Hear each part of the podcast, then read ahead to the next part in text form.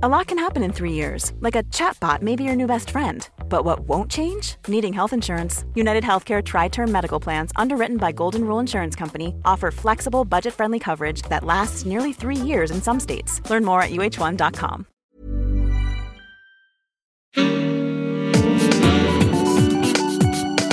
Queer as Berlin.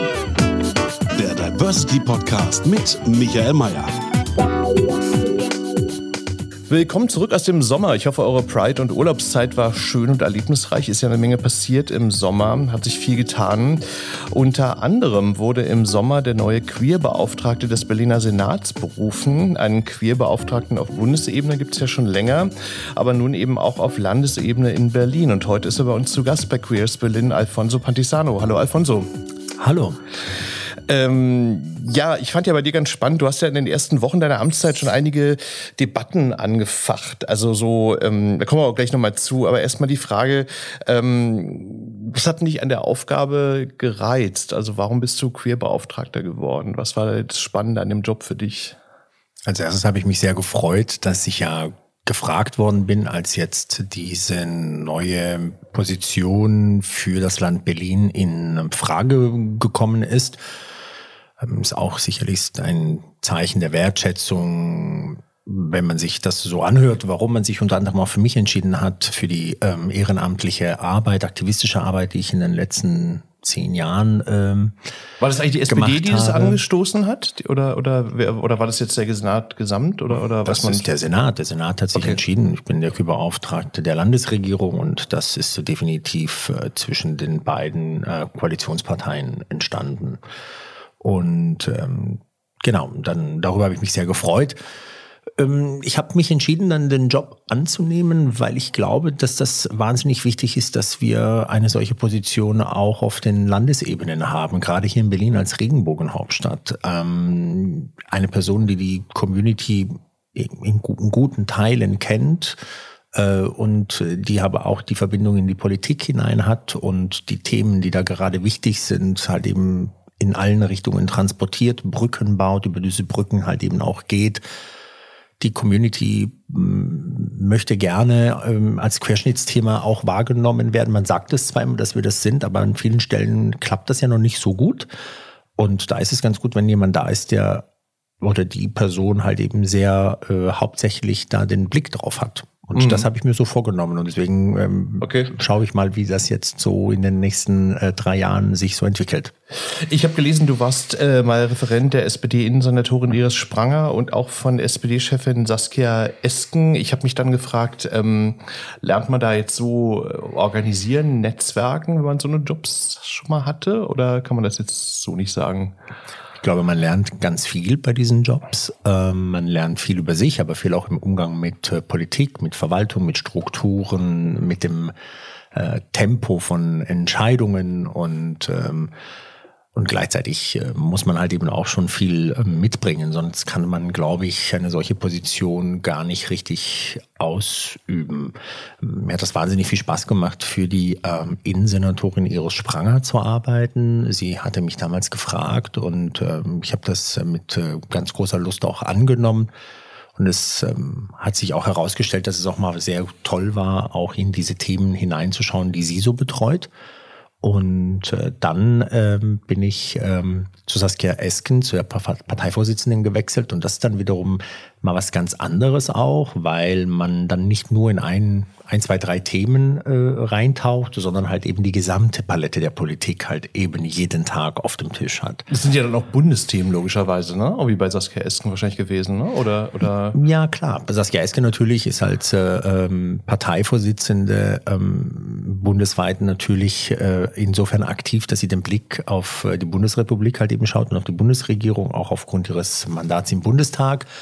Ähm, aber sie ist halt das Faszinierende an ihr ist ja, dass sie sich so wahnsinnig viel Zeit nimmt für äh, die Menschen, die in kleinsten Städten und Dörfern sind und dass sie da immer ein offenes Ohr hat. Und wenn es ihr Terminkalender zulässt und sie macht echt wahnsinnig viel möglich, dann äh, reist sie überall hin und ähm, demonstriert so, wie eine Parteivorsitzende tatsächlich auch zu sein hat für ihre Community, nämlich halt überall ansprechbar und überall äh, zu haben, wenn sie gerufen wird.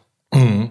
Ähm, ist jetzt eine schwierige Frage, aber weil du gesagt hast, du bringst ja einiges mit. Also du hast ja gerade gesagt, was du da jetzt irgendwie gelernt hast und so. Aber ähm, was würdest du denn selber sagen, was du jetzt mitbringst für den neuen Job? Also so als quasi ähm, ja Eigenschaften, Kriterien, die dann so, äh, wo du meinst, das passt jetzt auch ganz gut.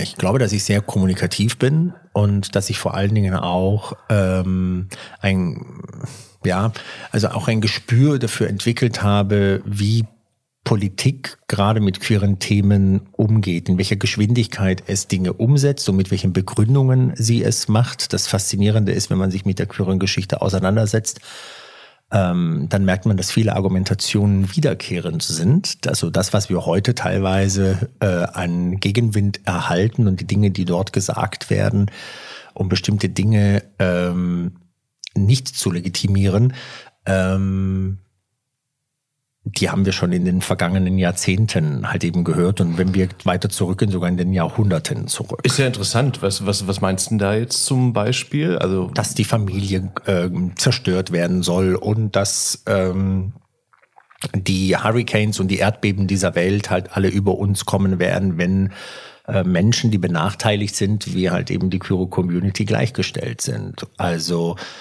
ähm, Magnus Hirschfeld hat genau das äh, äh, Gleiche gehört wie äh, Ulrichs. Also dass die, auch. dass die Gesellschaft moralisch verdorben wird, quasi, meinst du jetzt? Ja, ich glaube so. noch nicht mal das. Ich glaube noch nicht mal, dass es um dieses Verdorbene geht, sondern halt eben diese Ängste, die hören wir halt immer wieder. Also, also die, die Thematik, dass die Familie zerstört werden soll durch die Präsenz von queerem Leben. Das ist ein Narrativ, das äh, wird immer wieder gerne benutzt.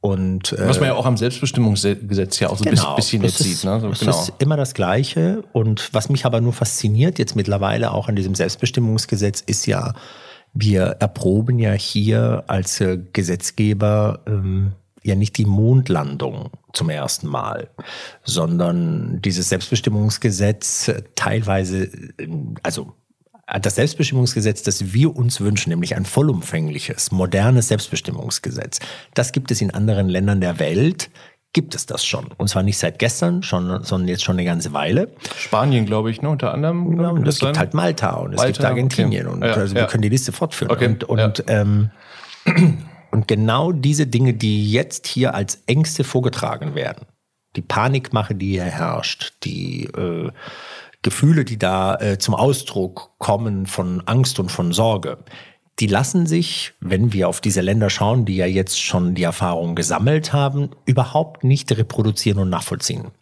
Und dennoch reden wir so, als wären wir jetzt hier in Deutschland das erste Land auf der Welt, das ein Selbstbestimmungsgesetz versucht auf die Beine zu stellen.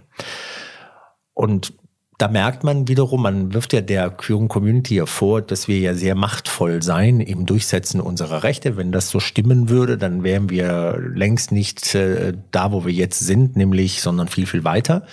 Ähm, und ja, wenn das alles so stimmen würde, dann äh, hätten wir dieses Gesetz nicht jetzt in dieser Form vorliegen, wie wir es haben, sondern wir hätten es sehr vollumfänglich und wirklich modern. Und das ist es aber leider nicht. Mhm. Was fehlt dir denn noch daran? Was ist deine Kritik da, was noch fehlt?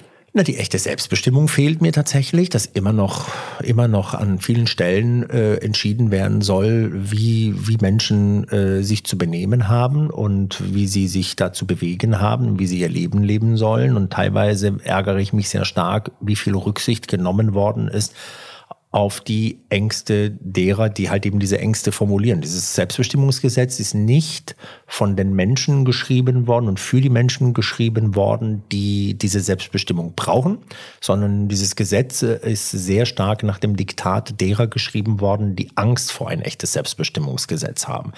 Und das ähm, finde ich leider schade, dass das so ist und hoffe jetzt natürlich, dass ähm, hm. der Deutsche Bundestag da an den Stellen nachkorrigiert, wo noch was zu machen ist. Was ich aber sehr wichtig finde, ist, dass wir ähm, ein Selbstbestimmungsgesetz bekommen, so dringend wie möglich, damit dieses äh, veraltete und halt eben auch verfassungswidrige Transsexuellengesetz abgeschafft wird. Und ich bin wirklich sehr glücklich, dass Berlin ähm, sich da darauf geeinigt hat, die Landesregierung, dass wenn dieses Thema des Selbstbestimmung dann im Bundesrat kommen sollte, dass dann Berlin dort als äh, Koalition für ein modernes Selbstbestimmungsgesetz stimmen wird. Hm. Also war auch mein Eindruck, dass dass da schon Fortschritte gibt, aber natürlich nicht alles. Also zum Beispiel jetzt, es gab ja diese Debatte um das Hausrecht, ne? also dass jetzt Transmenschen im Falle des Falles dann auch abgelehnt werden dürfen und so. Aber ich frage äh, mich, wie die das machen wollen. Ja. Wonach, wonach will man denn jetzt Menschen ausschließen? Und ähm, ja, zumal es auch wahrscheinlich super selten überhaupt vorkommt. Also es ist auch so albern. Das, ne? was das vorkommt. naja, dass es jetzt so eine Situation gibt, wo jetzt jetzt wirklich ein, ich habe keine Ahnung, Barbesitzer, Saunabesitzer sagt, hallo, nee, du darfst jetzt hier nicht rein. Also wahrscheinlich kommt das sowieso im Alltag super selten vor. Also ich auch, glaube, dass, also ich glaube, dass Menschen äh, rein oder nicht reingelassen werden, das kennen wir aus den Clubs. Das passiert genau. ja, das passiert, passiert ja die ganze ja ständig, Zeit und genau. es gibt aber oft ja keine Erklärung ja dafür, warum das genau, so ist. Es genau. ist ja immer ja. ja leider ja auch ein ist auch ein Problem auch, ne? Spießrutenlauf, ja, ne? Ja. Also ich meine, wir haben halt eben, wenn du da nicht ähm, mit den, mit denen, also man weiß, also man weiß ja nicht, nach welchen Kriterien das ja geht. Das ist willkürlich, klar. Ja, und das ist halt eben so ein bisschen so dieses Profiling an der Tür äh, und Racial Profiling bei den Behörden und bei der Polizei sind halt eben ein, ein Thema, mit dem viele, äh, viele zu kämpfen haben, gerade halt eben die Menschen, die so aussehen wie ich oder halt eben äh, ja, eine ganz andere Hautfarbe haben als äh, äh du vielleicht und, mhm. und das ist halt eben echt ein, ein, ein, ein, ein großes Problem. Und da müssen wir dringend, da müssen wir dringend ran. Ja, ja, sehe ich auch so.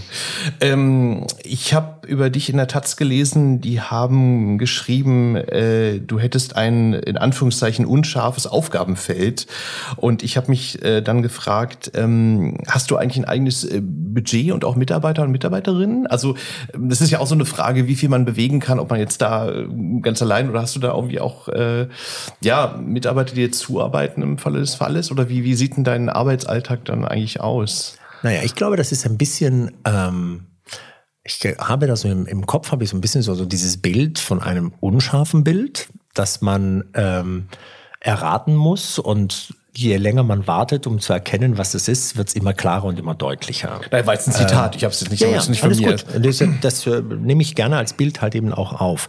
Das ist eine neue Stelle, die die Landesregierung hier geschaffen hat. Da die gab es so noch nicht.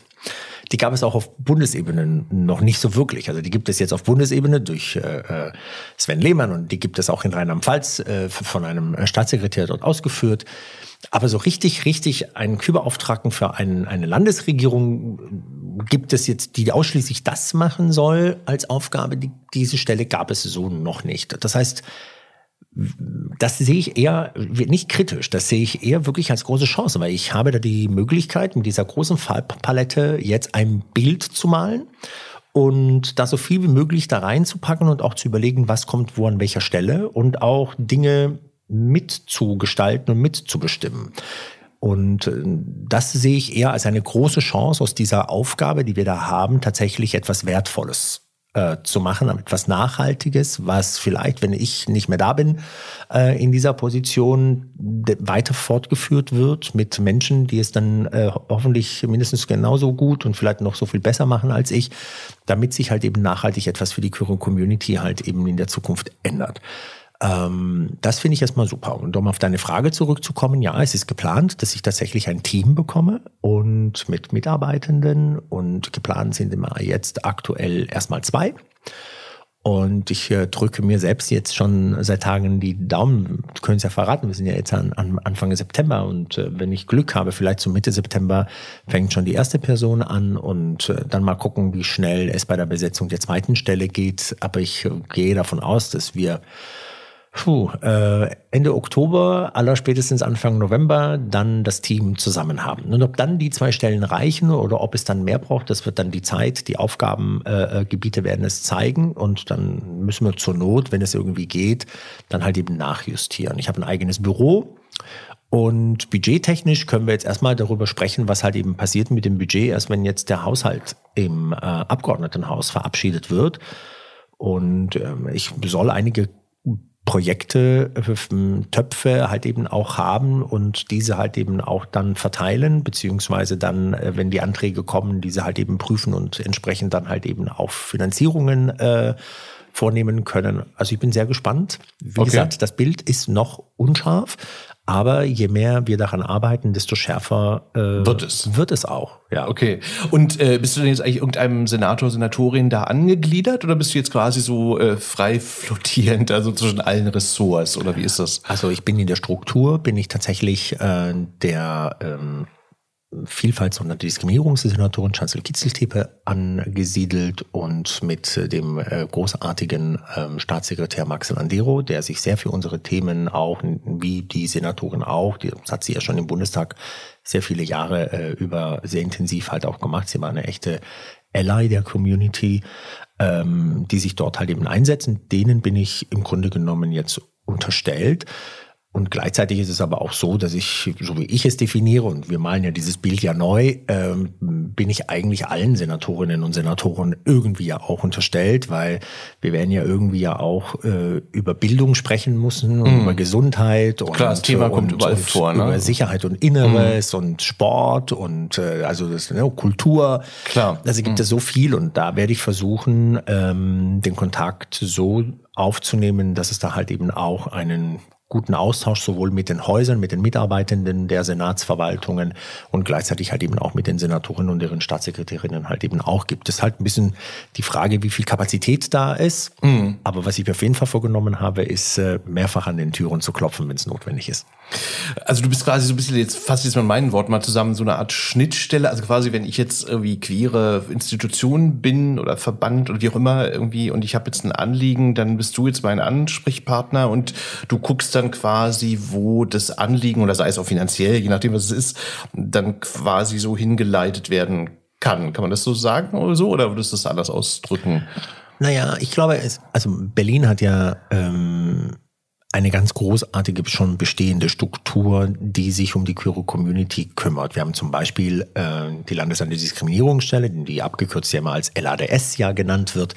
Da arbeiten sensationelle Leute, die seit vielen, vielen Jahren die Community unterstützen und begleiten und Projekte fördern und äh, Projekte mit, äh, mit äh, äh unterstützen, ihre Kraft zu entwickeln und die immer für die Community da sind.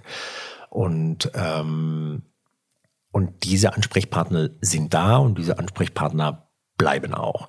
Meine Aufgabe wird es sein, viel mehr in die Community hineinzuhören. Was sind die Themen, die die Community halt eben betreffen? Äh, wo braucht es mehr Augenmerk, mehr Unterstützung, mehr, ähm, mehr Austausch? Wo sind die Probleme? Welche müssen gelöst werden? Und ähm, in welchen Dialog müssen wir gehen? Welche Brücken müssen wir neu bauen? Und diese Themen muss ich versuchen auch in die Landesregierung hineinzubringen. Und gleichzeitig muss ich schauen, welche Aufgaben hat sich die Landesregierung vorgenommen und wie kriege ich diese vermittelt und übersetzt, so dass die Community sagt, klasse, da gehen wir alle mit. Und gleichzeitig habe ich halt eben auch sehr, sehr viele Themen und Aufgaben, um die ich mich halt sehr gezielt kümmern muss und auch kümmern will. Und das, äh, das sind Themen, die uns jeden Tag äh, beschäftigen und begleiten in der Kühlung Community, dem einen mehr, den anderen weniger.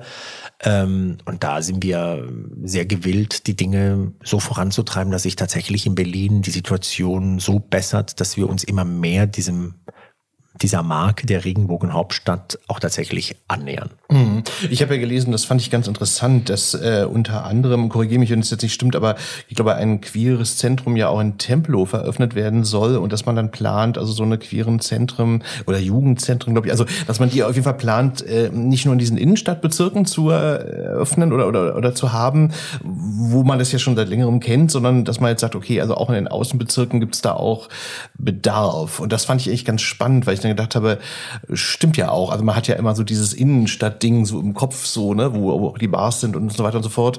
Aber eben nicht nur. Das fand ich jetzt irgendwie auch ganz interessant. Also das ist, glaube ich, wahrscheinlich gar nicht auf deinem das Mist gewachsen, sag ich jetzt mal. Ne? Ja, oder? Das muss man sich mal so vorstellen. Berlin ist ja ein Bundesland. Wenn, wenn man in Berlin lebt oder wenn man nach Berlin zu Besuch kommt, dann hat man immer das Gefühl, man geht in eine große Stadt. So, äh, aber eigentlich sind wir in der Struktur, sind wir ähm, ein Bundesland.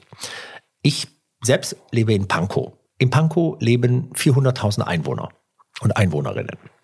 Und wenn man das jetzt bundesweit vergleicht, dann ist das eine mittelgroße Stadt, absolut, ja klar. Die ihre eigene Verwaltung hat, ihren eigenen Bürgermeister hat, die ihre eigenen Systeme hat, ja. ihre eigenen Netzwerke hat, ihre eigenen Wege hat und die eigentlich die Menschen nur das, die Stadt verlassen, ich übertreibe jetzt ein wenig, um eventuell arbeiten zu gehen oder ob, um Familie zu besuchen, aber eigentlich bewegt sich ihr Leben in ihrer Stadt. Die kommen aus ihrem, in Anführungszeichen, Pankow nicht, nicht jeden raus. Tag raus. Ähm, und das ist in Berlin anders.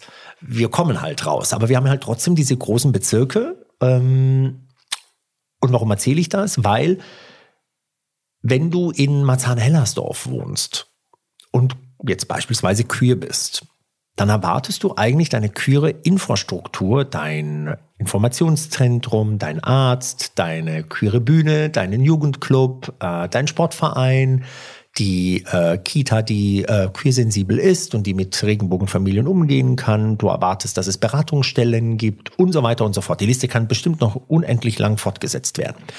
Die erwartest du in deiner Stadt. Du würdest nicht gerne von Duisburg nach Köln fahren müssen, um in Köln dann dieses Angebot wahrnehmen zu können. Stimmt, ganz guter Vergleich eigentlich, ja. So. ja. Und deswegen ist es halt wahnsinnig wichtig, dass wir in Berlin halt eben sagen, wir müssen schauen, dass wir die Menschen in ihren Bezirken, da wo sie leben, da abholen und ihnen da die Angebote schaffen, die es halt eben dort vor Ort braucht. Weil Jetzt könnte man sagen, Mensch, die können auch in die U-Bahn einsteigen und halt eben durch die Gegend fahren und dann halt eben die Angebote wahrnehmen.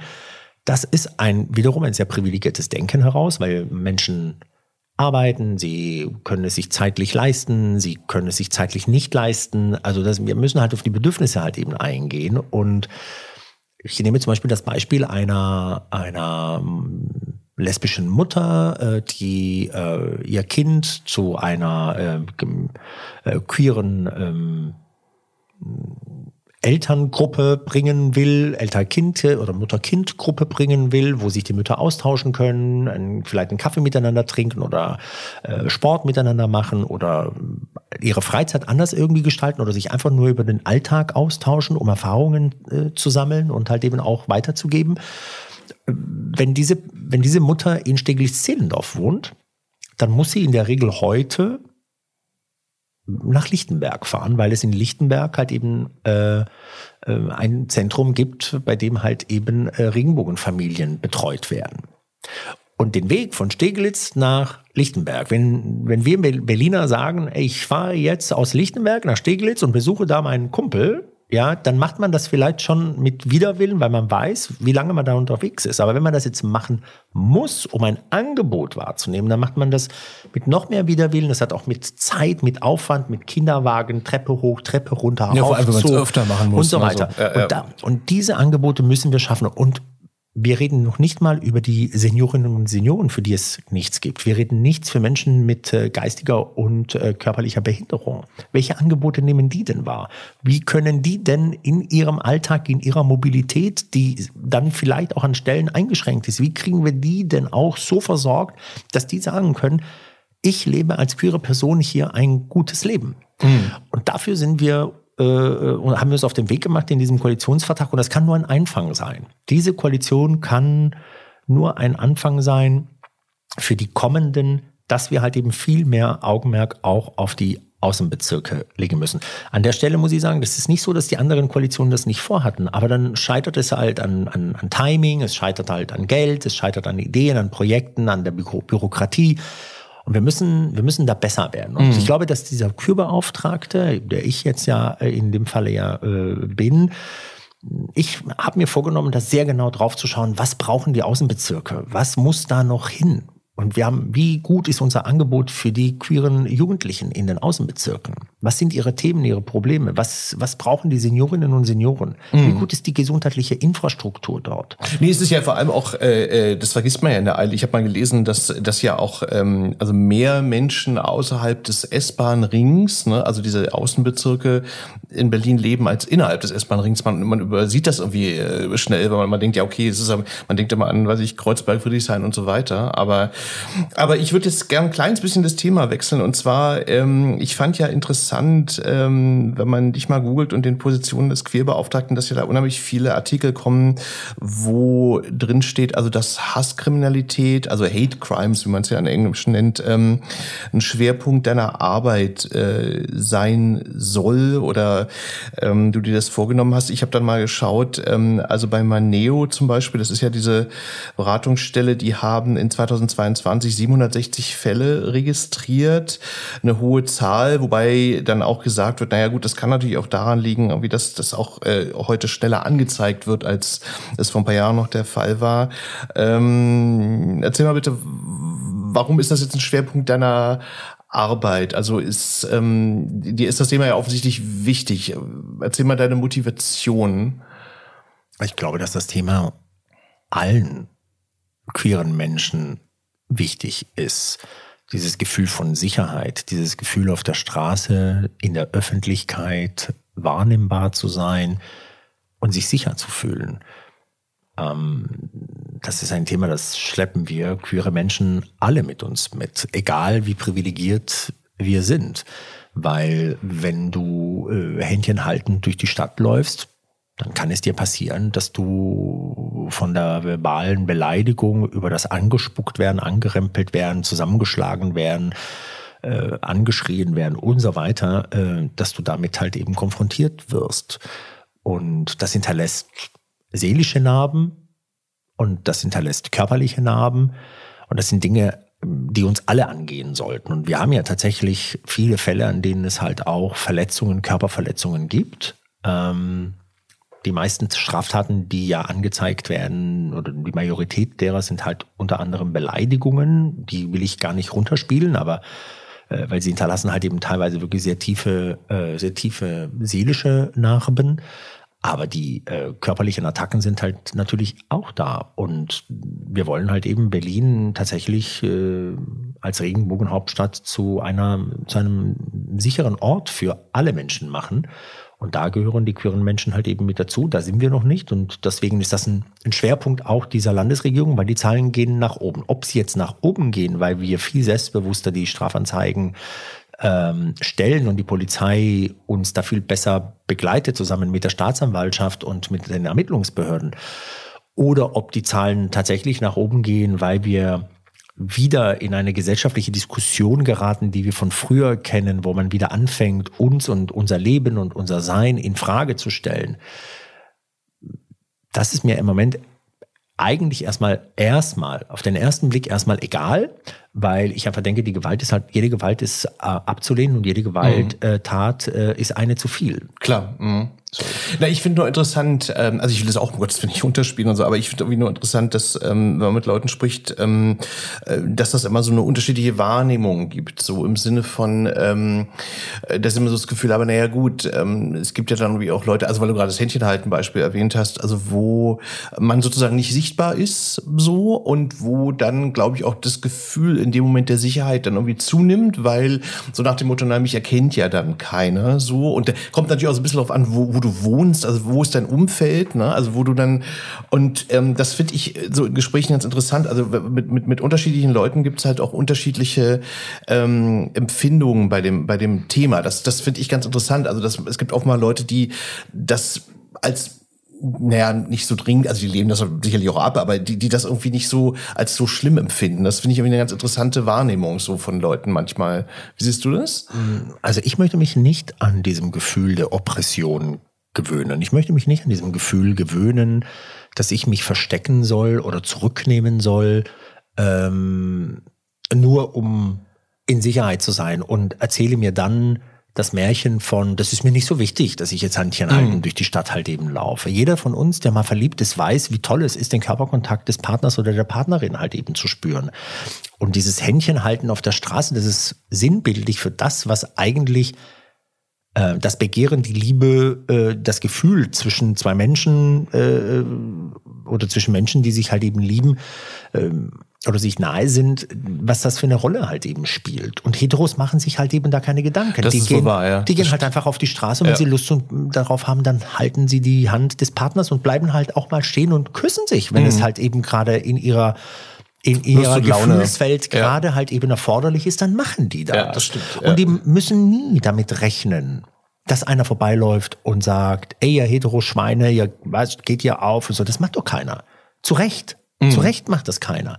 Und das ist aber bei, bei queeren Menschen ist das halt eben anders. Mhm. Und wir überlegen uns das. Das stimmt. Ja. Und ähm, na, ich wollte nur, ich will noch mal eine Geschichte erzählen. Ich, ich, ich ertappe mich nur selber manchmal so ein bisschen, dass ich es dann irgendwie manchmal ein bisschen vergesse oder so, weil ich habe mal so eine Unterhaltung geführt. Ähm, da war ähm, eine Transfrau, die, ähm, ich glaube aus Amerika oder so. Also auf jeden Fall ging es jedenfalls darum, ähm, die hatte ein Wohnungsangebot auf der Roten Insel in Schöneberg und ähm, ist ja auch nett da und so. Ne? Und die stellte dann so die Frage Frage, ähm, is it safe da? Ne? Und ich habe dann, die war im ersten Moment so überrascht, so, uch, okay, ja, nee, klar. Aber ich habe dann halt, natürlich ist das für die ein Thema, weil die natürlich viel sichtbarer ist, als ich das jetzt vielleicht bin oder so, ne? Und das fand ich dann ganz spannend, weil, weil in dem Moment so ein bisschen aus meinem, weiß nicht, aus meiner Wohlfühlzone da so rausgerissen wurde Aber oder so. Merkst du, merkst du, während du das sagst, wie unsichtbar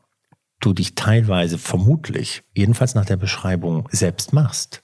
Wie sehr man sich daran gewöhnt hat, sich so anzupassen, dass man nicht auffällt, dass man nicht in diese Gefahrenzone kommt, dass man sie so weit zurücknimmt, dass man so konform wird, dass man nicht mehr als die Person wahrgenommen wird, die man vielleicht halt eben ist. Naja, wobei, so wie du das jetzt sagst, würde es jetzt bedeuten, dass ich das jetzt absichtlich mache, um absichtlich äh, nicht aufzufallen, was nicht der Fall ist. So, also das ist nicht mein, das ist nicht mein Ansatz. Es geht nur eher darum, dass ich nur interessant, deswegen hat die Frage gestellt, interessant finde, dass Leute das auch unterschiedlich, also so diese Bedrohung in Anführungszeichen unterschiedlich empfinden. Ne? Also je nachdem, Mann, Frau, äh, also dieses Transbeispiel, das ich gerade genannt habe, so und und das finde ich ganz interessant, weil ich dir ja völlig zustimme. Ich glaube, die Leute unterschätzen das dann teilweise auch so ein bisschen eben dann genau, wenn es dann auch drauf ankommt. Interessant ist ja zum Beispiel auch, hm, ich weiß nicht, ob du da eine Zahl vielleicht dazu hast oder so, aber das ist ja zum Beispiel auch in Schöneberg, wo es ja ganz viele Bars gibt und so weiter, dass ja da die Zahl der Übergriffe ja auch durchaus sehr hoch ist. Also man könnte sich ja da fälschlicherweise in so einer Sicherheit wiegen, ähm, weil da halt ganz viel los ist da und so, aber das ist ja, ist ja nicht so. Die, ne? Diese Gleichung geht ja so nicht auf. Die, die Gleichung heißt Sichtbarkeit im Kontext von queeren Menschen bedeutet immer Gefahr.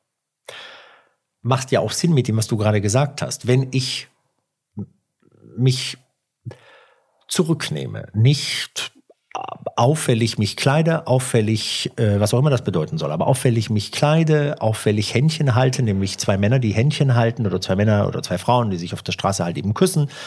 Ähm, wenn ich all das nicht mache ähm, und ich nicht so sichtbar bin oder mich in meiner Identität tatsächlich unsichtbar mache, dann laufe ich weniger Gefahr.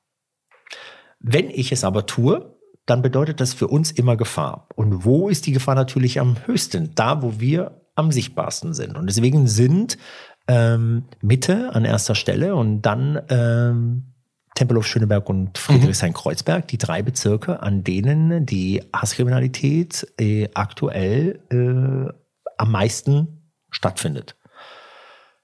In Marzahn-Hellersdorf äh, und in anderen Bezirken, wo man sich eher vielleicht dann äh, zurücknimmt, um der Gefahr aus dem Weg zu gehen. Äh, heißt es nicht, dass es da keine Gefahr gibt, aber die Zahlen sind halt dann nicht so hoch wie zum Beispiel an anderer Stelle, wo man sich viel mehr mhm. vielleicht auch traut. Und ich möchte da hinkommen, das ist meine Utopie. Ich möchte da gerne hinkommen, dass wir überall so sein können wie alle anderen auch. Ich bin, ich weiß nicht, wie du das so fühlst, aber ich bin jetzt seit 30 Jahren ein stolzer, schwuler Mann und seit 30 Jahren schaffe ich es nicht, die Hand der Person, die ich da gerade mag und liebe zu halten, ohne vorher an die Angst gedacht zu haben, ohne vorher die Lage abgecheckt zu haben, ohne darüber nachzudenken, ob ich das jetzt kann oder nicht kann. Na, du guckst dich so um, ne? Man, man, halt man, um. man, checkt es so ab, ne? ja. ne? So, genau. Ja, das ist, das ist wirklich so. Ja, und, ja, ich, klar. und ich erlebe das ganz oft, wenn, manchmal, wenn ich in, in der Stadt unterwegs bin und ich sehe äh, auch junge Menschen, die halt eben Hand in Hand durch die Stadt laufen. Und es passiert immer wieder mal, dass ich dann sehe, wenn sie nach rechts oder nach links abbiegen, dass sie die Hand loslassen. Mhm, stimmt. Und wenn du denen hinterherläufst, dann haben sie dann die Hand, wenn sie einmal um die Ecke gelaufen sind, dann wieder mhm. angefasst, mhm. weil sie dann instinktiv einfach die Hand loslassen, weil sie nicht abchecken können, wie die Lage da ist, sondern sind sie halt wieder dort und dann sehen sie, ah, jetzt geht's hier wieder, dann nehmen sie mhm. die Hand wieder an. Und das ist für mich das ist nicht normal. Für mich ist das Gewalt. Ja. Man ja. hat uns so viel Gewalt angetan, dass wir uns ja. da so daran gewöhnt haben, nach diesen Maßstäben zu leben und wir nach dem Diktat dieser Gewaltandrohung ähm, uns halt eben anfangen zu benehmen. Und um, weil ich das Thema der Transfrau, die du gerade angesprochen hast, nicht klein äh, geredet äh, lassen will, Transmenschen haben da sowieso dann nochmal ein ganz anderes äh, äh, äh Gefährdungsproblem, mhm. weil, äh, weil die Gesellschaft halt eben äh, sich da halt eben gerne offen beschreibt, aber dann tatsächlich nicht offen ist. Ähm, und wenn dann diese Transfrau, die hat ja dann das Problem, dass sie vielleicht als Frau wahrgenommen wird, dann vielleicht dann, dass sie halt eben als queer wahrgenommen wird. Und ja, sie so auffälliger ist. Wenn sie dann, genau. wenn sie dann eine andere Hautfarbe ja. hat, wenn sie schwarz ist, ja. dann ist es nochmal, noch mhm. potenzierter ein ganz anderes Thema. Ähm, und Transfrauen erleben ja Probleme ja leider oder Transmenschen sowieso in unserer Stadt, aber überall anders auch extrem große Probleme, über die wir sonst ja nie reden. Also die Problematik zum Beispiel in der Gesundheitsvorsorge für Transpersonen ist, ist riesig. Ist gigantisch. Ist auch ja. hier bei uns in der Stadt. Ja, ja. Ärzte, ja, die Ärzte, die nicht geschult genug sind, um äh, mit den äh, Patientinnen äh, umzugehen. Ähm, Ärztinnen, die damit gar nicht umgehen wollen, die die Patientinnen ablehnen, die mit den Themen äh, sich nicht auseinandersetzen wollen, äh, die Medikation, die halt eben fehlt und so weiter und so fort. Und mhm. je prekärer die dann halt eben auch leben, weil sie halt eben dann auch im Job und sonst irgendwo auch noch Ablehnung erfahren. Das heißt, da, da wird die Situation noch potenzierter und noch schlechter. Und da müssen wir da müssen wir dringend, dringend dran. Und auch das sehe ich als eine meiner Aufgaben, diese Themen halt eben anzusprechen und zu schauen, okay, was müssen wir denn tun, damit die Gesundheitsvorsorge von Transpersonen hier bei uns in der Stadt so wird, wie wir sie uns für alle Menschen eigentlich wünschen. Mhm. Weil wir haben nicht nur die äh, zwei Klassen äh, Medizin, sondern wenn wir das auf Transpersonen sehen, dann haben wir eigentlich auch eine Dreiklassen Medizin, weil die fallen dann erst recht noch mal tiefer äh, in ein Loch, wenn es halt eben um gute medizinische Versorgung in unserer Stadt geht. Ja.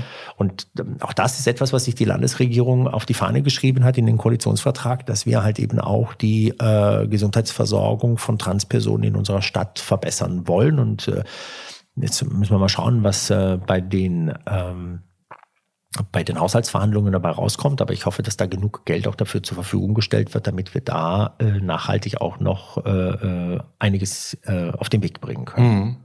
Ähm, ich würde jetzt gerne mal, weil das zum Thema passt, und dich mal was fragen. Und zwar, du hast vor ein paar Jahren ähm, für den LSVD einen Text geschrieben, den ich ganz spannend fand, weil es deine eigene Geschichte äh, betrifft. Und da hast du drin geschrieben, also sind jetzt meine Worte, ich fasse das jetzt mal so zusammen, also wie schwierig dein Coming Out war, weil deine italienische Mutter also dein Schwulsein abgelehnt hat und äh, wie schwierig überhaupt auch das Leben als italienische Einwandererfamilie in Deutschland äh, war. Ähm, ich fand das sehr berührend. Also ich habe mich dann an der Stelle gefragt, ob du da jetzt vielleicht auch so, also ist jetzt vielleicht ein bisschen blöd ausgedrückt, aber ob du dann so ein Sensorium auch für Diskriminierung so im, entwickelt hast schon früh, weil eure Geschichte so war. Wie würdest du das beschreiben? Also ähm, guckt man da vielleicht nochmal anders auf die Gesellschaft, als man jetzt so als ähm, ja als Deutscher, der hier geboren wurde, es vielleicht tun würde oder so? Das oder? weiß ich, weiß ich nicht, weil ich nicht weiß, wie ein Deutscher, der hier, äh, also ein Deutscher, der die Themen nicht hatte, die ja. ich jetzt zum Beispiel hatte, ja. wie der halt eben auf die Situation guckt. Deswegen Gut, der kann, kann auch diskriminiert deswegen, wegen irgendwas. Deswegen kann ich das nicht sagen. Aber ich kann dir sagen, wie ich darauf schaue. Natürlich gucke ich halt eben da drauf.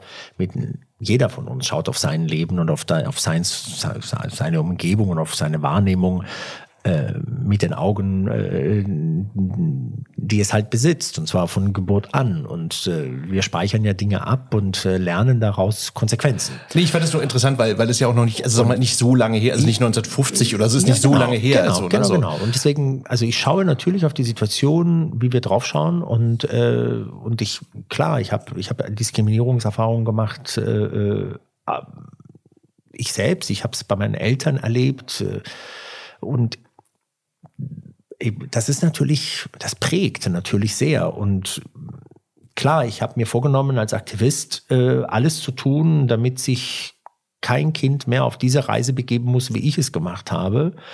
obwohl ich immer noch glaube, dass so schlimm, wie es halt eben vielleicht auch äh, im Nachgang äh, gewesen ist, immer noch eine privilegierte äh, Reise gewesen ist, die mit, mit, mit vielen Problemen einherging. Ähm, ne, wenn wir uns anschauen, wie viele andere Kinder in anderen Ländern der Welt um ihr Leben fürchten müssen, ähm, dann ist das noch mal eine ganz mhm. andere, noch mal eine ganz andere Geschichte. Klar, da, ja. So, ähm, aber ich kann natürlich, ich habe zum Beispiel, ich habe Verständnis für manche Situationen für, man sagt ja ganz oft bei, bei Menschen mit Migrationsbiografie hier bei uns im Land, ähm, ja, die identifizieren sich ja gar nicht mit Deutschland. Was wollen die eigentlich hier? Die sagen, wenn sie gefragt werden, was sie denn sind, dann, obwohl sie die doppelte Staatsbürgerschaft haben, dann sagen sie, sie seien von da und da oder aus mhm. der Türkei, wird ja ganz oft ja dann genommen. Ja, ich bin aus der, ich bin Türke und sagen das mit großem Stolz. Und dafür habe ich Verständnis. Ich habe dafür Verständnis, weil ich schaue mir die Geschichte an bei uns zu Hause. Wir sind vier Kinder zu Hause. Und meine älteren zwei Brüder, ich bin ja der Dritte, dann gibt es noch einen vermeintlich kleineren, der gar nicht so klein ist, äh, mit seinen 45. Ähm, wenn unsere älteren zwei Brüder hören würden, dass ich und mein Bruder Luigi, der auch Politiker ist, äh, dass wir sagen, wir sind Deutsche, dann sage ich immer salopp, die würden uns am liebsten dabei ins Gesicht spucken. Warum sage ich das? Weil sie sich daran erinnern können, wie unsere Mutter von ihrer Arbeit nach Hause kam und heulend erzählte, wie sie am Arbeitsplatz diskriminiert wurde. Damals, 60er, 70er Jahre. Hm. Ja, das sind Zeiten, an die wir uns heute gar nicht mehr so wirklich nee, nee, zurückerinnern. Ja, Aber das, ja. die Zeiten gab es. Sie erinnern sich daran, wie unsere Mutter nach Hause kam und sagte, wie sie als Spaghettifresserin beschimpft worden ist. Ähm, Sie erinnern sich daran, wie sie halt eben immer wieder von Sachen erzählt hat, wo wir heute sagen würden, das geht gar nicht. So können wir mit Menschen nicht umgehen. So. Und jetzt, die erinnern sich daran. Die leben hier in Deutschland, die sprechen besser Deutsch als Italienisch, die sprechen mit mir oft auch nur Deutsch, weil sie ihre italienische Sprache ja teilweise ja auch auf dem Weg verloren haben. Und dennoch und dennoch würden sie mit stolzer Brust sagen, dass sie Italiener sind, weil sie sich mit diesem Deutschsein, das ihre eigene Mutter zum Heulen gebracht hat, nicht identifizieren wollen. Ich bin später geboren. Ich kann mich nicht mehr so gut daran erinnern. Und mein kleiner Bruder, fünf Jahre später, der kann sich erst recht gar nicht daran erinnern. Das heißt, wir haben dann einen Vorteil, äh, uns emotional als Deutsch zu beschreiben. Und wenn du jetzt Kids hast hier, die mitkriegen, ihre Eltern sind hier nur geduldet, haben keine Möglichkeit, sich ein eigenes Leben aufzubauen, werden äh, teilweise äh, in den Clubs nicht reingelassen, weil sie so aussehen, wie sie aussehen. Sie haben vier Üs im Nachnamen und bewerben sich mit einem guten Abschluss irgendwo und kriegen keinen Job. Sie bewerben sich mit einem Passbild auf ihrer Bewerbung und tragen ein Kopftuch und werden erst aussortiert. Und ich habe in Unternehmen gearbeitet, wo das so läuft. Ich habe Unternehmen, in Unternehmen gearbeitet, wo alles gestimmt hat. Und das Einzige, was falsch war, war das Foto mit dem Kopftuch. Und dann sind die Personen nicht zum Bewerbungsgespräch eingeladen worden. Wenn du das alles irgendwann mal glaubst zu spüren, dass das so ist, und dann deine Mutter noch hast, um auf dieses Beispiel zurückzukommen, sie kommt nach Hause und sagt, ich bin heute in der S-Bahn in Berlin in äh, Friedrichstraße beschimpft worden, weil ich mein Kopftuch trage. Und irgendeiner hat mir hinterhergerufen, ich soll mein scheiß Kopftuch runterreißen. Ein anderer hat versucht, mir mein Kopftuch runterzunehmen. Ein anderer spricht mich schon in gebrochenem Deutsch an, weil er von vornherein davon ausgeht, dass ich seine Sprache nicht spreche. Oder ein anderer berichtet, eine andere Mutter kommt nach Hause und berichtet, News aus Berlin aus vor, ich glaube, anderthalb, zwei Jahren, ich weiß nicht mehr genau wann, dass ein Mann betrunken, keine Ahnung, was der war, ist mir völlig egal, ähm, seinen Penis rausholt und auf eine muslimische Frau draufpinkelt in der S-Bahn. Wenn du diese Erfahrungen machst, dann wirst du Schwierigkeiten haben, egal wie viele deutsche Pässe man über dich wirft, dann wirst du Schwierigkeiten haben, zu sagen, ich bin Deutscher. Du willst zwar hier leben, du willst zwar hier dein, wo, wo sollst du denn sonst anders hin? Aber diese Identifizierung, die wird problematisch. Und heiße ich sie gut? Heiße ich die Gewalt gut, die wir oft äh, irgendwie berichtet bekommen und so weiter? Natürlich nicht. Die lehne ich total ab. Aber ich habe Verständnis dafür, warum in einer solchen Spirale manchmal Menschen diesen gedanklichen Weg vollziehen, ohne wahrscheinlich darüber nachzudenken. Das passiert ja automatisiert. Und ich, deswegen glaube ich, ja, ich schaue da schon anders da drauf. Und deswegen glaube ich, dass es wichtig ist, dass wir uns halt eben auch um diese Communities kümmern, damit diese Communities hier äh, endlich mal wirklich ankommen können. Wir müssen anfangen, die Menschen zu respektieren für diejenigen, die sie sind und sie nicht so behandeln, wie wir es gerade tun. Wir hätten es eigentlich lernen müssen zur Zeit der Gastarbeiter. Und wir haben unsere Hausaufgaben damals nicht gemacht. nicht gemacht. Und wir machen zwar jetzt heute Dinge besser, aber wir machen sie immer noch nicht gut genug. Und diese Erwartungshaltung immer zu glauben, die wollen sich hier nicht integrieren, die funktioniert nicht. Ich bin ich, dass ich heute hier so sitze, wie ich sitze und dass ich heute die Sprache so spreche, wie ich sie heute spreche. Das hat damit zu tun, dass man am Tisch der Integration, wo all diese deutschen Menschen saßen, als ich 1986 dann nach Deutschland zurückkam und angefangen habe, die Sprache zu sprechen und in einer Hauptschule gelandet bin, dass die einen Stuhl geholt haben, den an den Tisch gesetzt haben und gesagt haben, hey, setz dich mal hin. So funktioniert Integration. Integration funktioniert nicht, dass man kommt und jemanden vom Stuhl schubst, der da sitzt und dann einen Platz nimmt. Du musst den Leuten Angebote machen. Und im Moment machen wir zwar viele bürokratische Angebote, aber das Miteinander, da müssen wir dringend noch besser mhm. werden. Und das gilt sowohl für die äh, Communities, die aus vielen anderen Ländern zu uns kommen oder die hier leben und äh, die wir aber eigentlich, wenn wir ehrlich sind, ganz oft auch gar nicht so wirklich haben wollen, weil wenn wir sie wirklich haben wollen würden, würden wir anders mit ihnen umgehen, weil mit Menschen, die man, die man mag oder die man akzeptiert, geht man anders um als mit denen, die man ablehnt und die man nicht hier haben will. Und das gilt halt eben auch für die queere Community. Am Ende sitzen diese ganzen Minderheiten alle in einem Boot. Und warum soll ich für mich als queerer Mann äh, für meine queere Community andere Rechte, andere Vorteile ähm, beanspruchen, die ich den anderen nicht gewähren will. Für mich sitzen wir alle in einem mhm. Boot und ich habe diesen Wunsch und diesen Traum, es noch in meinem Leben zu erleben, dass wir alle auf Augenhöhe sind. Und ich glaube, wenn wir das hinkriegen, wenn wir aufhören, den muslimischen Frauen ihr Kopftuch abzusprechen, wenn sie sich selbst dafür entschieden haben, es aufzusetzen. Wenn wir aufhören, den Kids ihre eigenen Mütter zu beleidigen, ununterbrochen, dann haben wir vielleicht eine Chance tatsächlich, dass sich etwas nachhaltig in diesem Land ändern wird. Mm. Ja, das, äh, das ist ja eigentlich schon ein wunderbares Schlusswort, so, aber ich, ich stimme dir völlig zu. Ich, ich denke, es ist ja auch insofern eine spannende Debatte, weil es ja auch so vielschichtig ist. Ähm, also ich, ich musste jetzt gerade, als du das gesagt hast, auch dran denken, dass es ja so diese Debatte gab, äh, warum äh, haben so viele türkisch-deutsche Menschen äh, Erdogan gewählt, ne? wo ja dann auch so diese Debatte war, naja, weil der halt ähm, äh, so ein Gefühl von Stolz oder von von von ähm, ja zugehörig sein da vermittelt, dass die jetzt hier möglicherweise nicht empfinden oder so. Ne? Also so. Also aber, wenn man Dennis Yücel fragt, dann hat er eine ganz andere. Ich habe letztens mal einen Vortrag von ihm gehört, der hat eine ganz andere Theorie.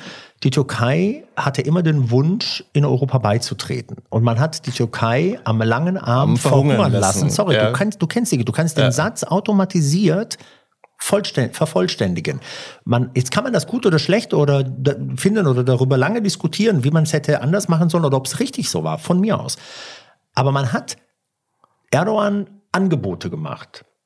Äh, ange und die man aber nicht eingehalten hat. Und Erdogan hat immer wieder wohl versucht, ich sage wohl, weil, wie gesagt, das ist Dennis Yücels äh, äh, äh, Vortrag gewesen, um sich immer mehr so anzupassen, damit dieser Beitritt in der EU funktionieren kann. Und bis heute ist es der Türkei nicht gelungen. Und irgendwann mal, so sagt es Yücel in meinen Worten jetzt wiedergegeben, hat er sich gedacht, wisst ihr was? Macht mm. doch euren Quatsch alleine, ich orientiere mich woanders hin. Mm. Und macht er jetzt ist ja jetzt auch, den ja. Weg gegangen, ja. den er jetzt halt eben geht. Und wenn Erdogan diesen Kids, von denen ich gesprochen habe gerade, die ein Problem damit haben, sich als Deutsch zu identifizieren, weil sie halt eben wissen, wie es sich anfühlt, wenn die eigene Mutter heulend nach Hause kommt. Mhm.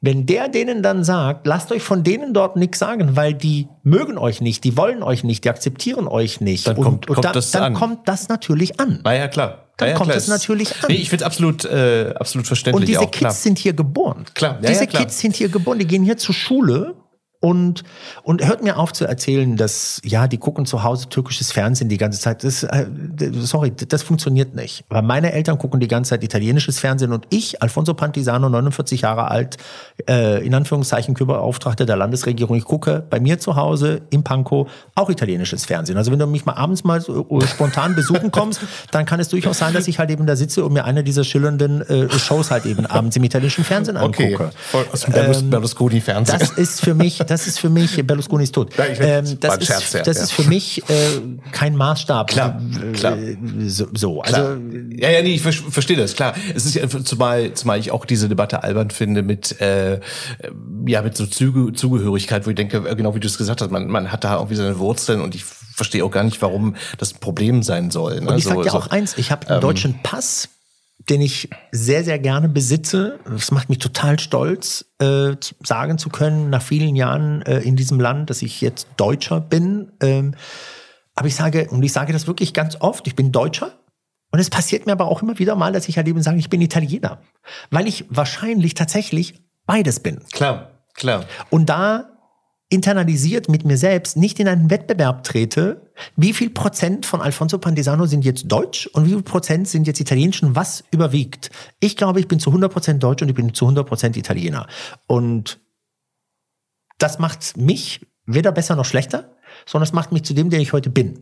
Das, was gelten muss, ist nicht, wie sehr fühle ich mich deutsch oder wie sehr fühle ich mich italienisch, sondern wie bewege ich mich in einer Gesellschaft, wie gehe ich mit Menschen um, wie bringe ich mich ein, wie gestalte ich mein Leben so, dass andere daran teilhaben können, ohne dass andere dabei zu Schaden kommen. Das muss doch, das muss, müssen doch die Maßstäbe sein, Absolut. nach denen wir gehen und nicht, ob jemand jetzt sagt, ja, ich bin Türke oder ich bin Deutsch-Türke oder ich bin nur Deutscher. Ist doch völlig egal.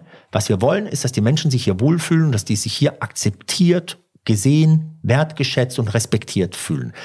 Da sind wir aber nicht. Und wenn wir uns einreden, aber wir tun nur so viel, ja, dann äh, machen wir da was falsch. Meine Mutter hat in der Zeit, an der wir Schwierigkeiten hatten, hat sie immer wieder gesagt, ja, aber ich habe ihm immer jeden Wunsch von den Lippen abgelesen, den er hatte. Ich habe immer so viel Geld für ihn, als es uns finanziell nicht so gut ging. Ich habe immer so viel Geld irgendwie ausgegeben, um alles zu ermöglichen, was er wollte. Ja, mag ja alles sein.